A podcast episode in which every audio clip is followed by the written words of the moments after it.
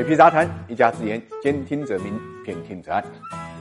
虽然只是象征的警告意义啊，但是实际的影响呢，恐怕呢要比我们大家想象的更为深远。八月十八号呢，杭州市的这个住房局啊，它有一个二手房交易监管平台，正式上线了个人住房呢自主挂牌房源的这个功能。个人房东啊，可以直接在平台上面发布自己的房源。那么购房者在注册之后呢，直接跟房东取得联系，自行看房、洽商房价。这个消息一出呢，迅速引发了热议，因为这相当于推出了一个官方的二手房交易平台。打破了过去啊买卖房屋啊都要通过中介的这种销售模式，这个对于普通购房者来讲当然是好事啊，因为根据目前杭州中介费的收取标准来看，一个整体房价四五百万的房子能够省下来五六万的中介费，但对于房屋中介来讲啊，就差不多就是一个灭顶之灾。所以我们看到这个消息的影响呢，中介第一股啊贝壳股价呢，在美国股市交易中间呢，盘中跌幅就超过百分之十六，到收盘的时候呢，跌幅呢收窄到了百分之十五啊，因为这个。的功能如果真的落地的话啊，那么对于贝壳这样的中介公司来讲，真的是要命的事情。但是呢，有过二手房买卖经历的人都知道，房屋交易绝不仅仅是提供房源这么简单啊，因为背后有很多流程要走啊。如果没有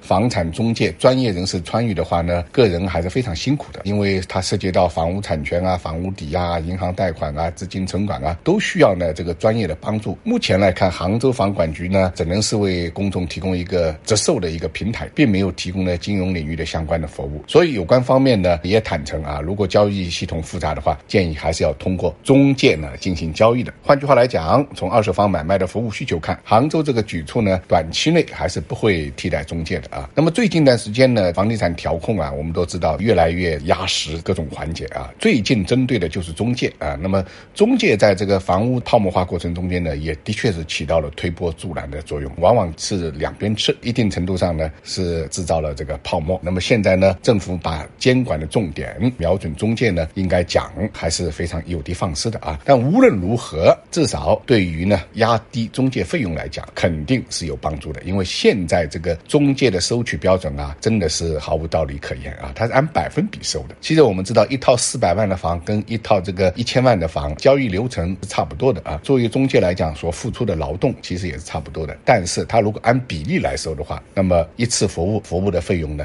就差出一倍还要多啊！这显然是不合理的。这个，所以如果说政府出手干预的话啊，我想一个警告意义非常重要啊。那么另外一方面，对于中介费用的规范，我想实际意义会更大。这个对于二手房交易的买卖双方来讲都是好事。